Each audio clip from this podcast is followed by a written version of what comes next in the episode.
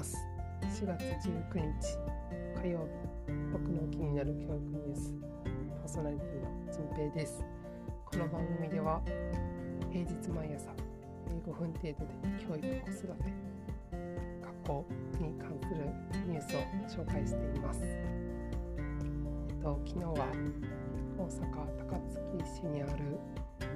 あるたこ焼き屋さんに行ってきました。結構僕の周りの先生たち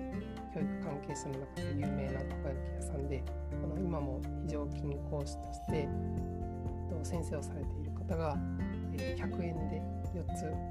たこ焼きが食べれるというそういうたこ焼き屋さんをやっていてとチャーリーさんという、まあ、教育関係のお友達お友達っていうほどあの本当にあの偉大な方なんですけども一緒に行ってきました。なかなか少ない言葉では説明しきれないんですけどもこの学校終わって、えー、子供が来たりとかその親御さんが来たりとか地域の方が来たりとか本当に、うん、今まであまり見たことのない、居場所がそこに出来上がっていたなというふうに思っていてもう3時間ぐらい居座っていたんですけどさんインプットができたかなと思います。ちょっとずつ言語化していこうかなと思っているんですが、えーとまあ、これだけじゃなくてまたあの機会があればというかあの機会を作って、えー、見てみたいなと思いました。えー、100円たこ焼き高槻で調べると出てくるか100円たこ焼きだけでも出るかなと思うんですけどよかったら調べてみてください。それでは今日のニュースに移ります。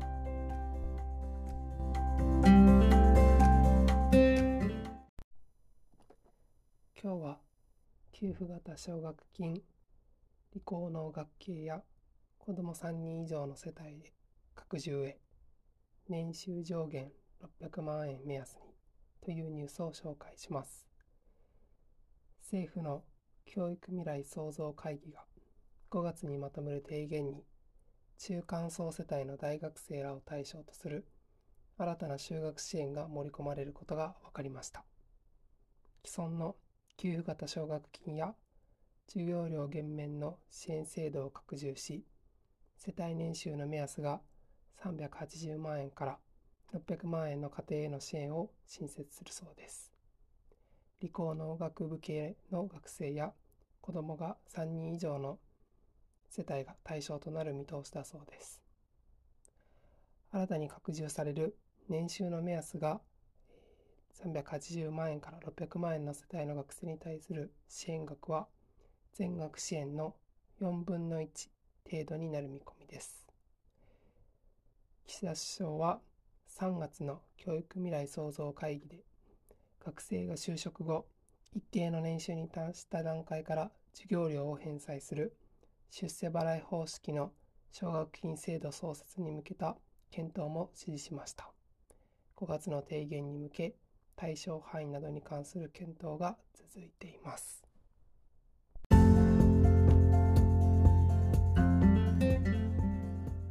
い、今日は奨学金に関するニュースでした。と出世払いのお話は3月の時に僕もちょっとだけニュースを読んで注目をしていました。と今まである年収以下の人世帯年収の学生は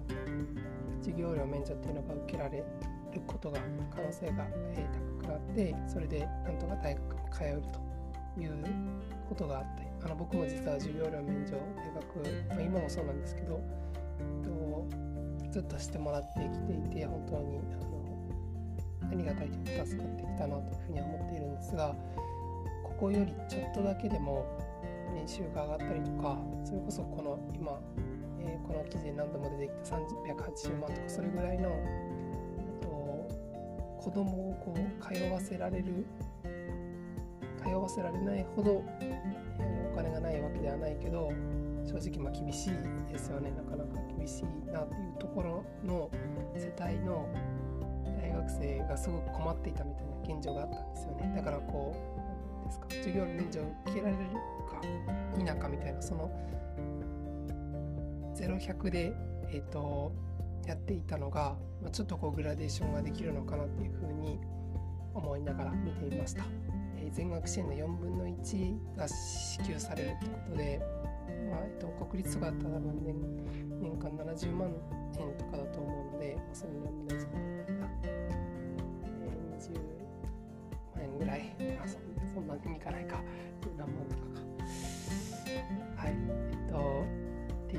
感じなのでまああのこれがね多いか少ないかというとまあもうちょっと支援がねあったりとか、まあ、もっと言えばその授業料免除とかも検討されてほしいなとかっていうのはまあ結構こう夢とか理想的には思うんですけど、まあ、こういうところからちょっとずつあの拡充していくっていうのはと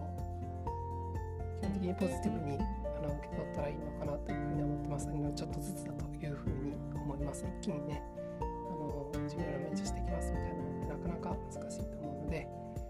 ととりあえず今回はあの広がってよかったねと一度思っておいて、まあ、今後、えっと、これで止まることなく、えっと、支援が広くなったり深くなったりしていくように、そういうまあ意見を発していきたいなというふうには思っています。はい、というわけでちょっとあのこれもまた思い入れのあるニュースの一つに、えーなるそういうテーマなのであのちょっと話しすぎちゃったんですけど、えー、また5月に提言があるということで、えー、その時は紹介できたらと思います。はい、今日もここまで聞いてくださってありがとうございました。えー、今日もいい一日にしてください。純平でした。